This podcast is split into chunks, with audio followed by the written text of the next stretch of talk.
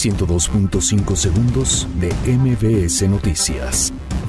Incautan 140 mil litros de gas LP en Puebla. Caen 23.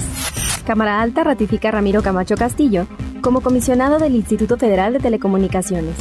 Piden 300 mujeres al Senado de la República reintegrar presupuesto de estancias infantiles. Gobernadores de México respaldan creación de la Guardia Nacional. Corte emite primera declaratoria de inconstitucionalidad contra ley de telecomunicaciones. Gobierno de la Ciudad de México retira permiso a empresa Green por incumplir con entrega de información. Roberto Sandoval, ex gobernador de Nayarit, es inhabilitado por 20 años.